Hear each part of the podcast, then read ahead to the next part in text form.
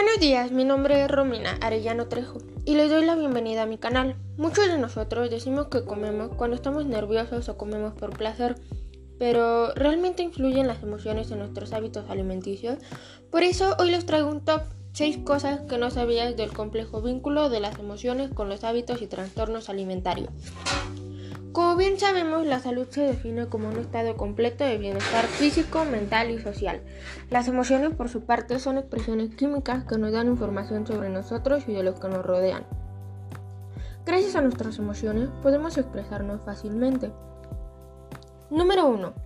Retomemos que muchos de nosotros comemos debido a ciertos factores como es el placer o que de cierta forma te desestresa. O por el contrario, cuando estamos ansiosos o con problemas emocionales, la comida nos proporciona cierta comodidad, pues estos hechos no son del todo falsos. Aparte de proporcionar nutrimentos en la composición de cierta comida, se encuentran aminoácidos que estimulan la liberación de serotonina y nos relaja. Ejemplos de estos son el chocolate, el plátano, las nueces o el yogur. Existen muchos tipos de emociones, pero las más comunes son felicidad, ira y tristeza. Dependiendo de la intensidad con la que sientas estas emociones, duración y contexto, más intensidad o menor intensidad será la consecuencia en tu organismo. Las emociones son las mayores causantes de enfermedades mentales y físicas y tienen tres funciones, la adaptativa, social y motivacional. Se encuentran casos en donde al estar triste, en vez de comer nutrientes, dejamos de consumirlos, al momento que no recibes lo que necesitas emocionalmente. De forma inconsciente, estás demostrando que necesitas afecto por medio de tus hábitos alimenticios. Existen varias hormonas que se ven involucradas en tus hábitos alimentarios, como lo son la insulina, que sirve para el almacén de azúcar, la cortisona afecta el estado de ánimo, la grelina es una hormona que estimula el apetito, la obestantina te quita el hambre. Las hormonas se combinan entre sí y actúan sobre todas tus emociones. Top número 4. Los trastornos de la alimentación. Los trastornos de la alimentación son afecciones graves que se relacionan con las conductas alimentarias que afectan negativamente la salud y las emociones. Las personas bulímicas son incapaces de dominar los impulsos que les llevan a comer y el sentido de culpa y vergüenza tras ingerir muchos alimentos les obliga a usar purgativos y provocarse vómito. El ansia es una sensación de hambre, pero solo por alimentos concretos. La persona afectada no se percibe a sí misma psicológicamente débil por ceder al antojo.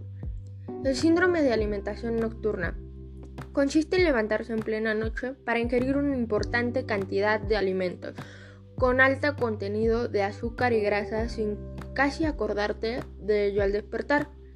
La anorexia es una enfermedad que cursa con un severo rechazo a mantener un peso adecuado, miedo intenso a engordar y alteración de la percepción de la silueta corporal. Normalmente, las personas con anorexia evitan comer en público para esconder que en realidad no comen. Top número 5. Hay distintos contextos que influyen en nuestros hábitos alimenticios, como lo son el contexto familiar y el contexto social. En la infancia, los papás son los principales responsables de la transmisión al hijo de las pautas alimentarias que podrían prevenir enfermedades. Los progenitores influencian el contexto alimentario infantil usando modelos autoritarios o permisivos para la elección de la alimentación de los niños, en aspectos como el tipo, cantidad y horario de alimentación, así como edad de introducción de los mismos. En el social se adquieren limitaciones a través de la experiencia directa con la comida, la imitación de modelos, la disponibilidad de alimentos, el estatus social, los simbolismos afectivos y las tradiciones culturales. La práctica de la actividad física proporciona una sensación de bienestar y relajación. Cuando nos ejercitamos, nuestro cuerpo libera endorfina, ayuda a, relajarte, reducir el estrés, la ansiedad y mejora el estado de ánimo. El dormir bien, alimentarse de forma adecuada y realizar ejercicio de manera constante son hábitos simples y necesarios para tener una mentalidad sana. La, salud física, a su vez, involucra la condición general del cuerpo. Así una persona físicamente sana tiene un buen funcionamiento de su organismo y de sus funciones vitales.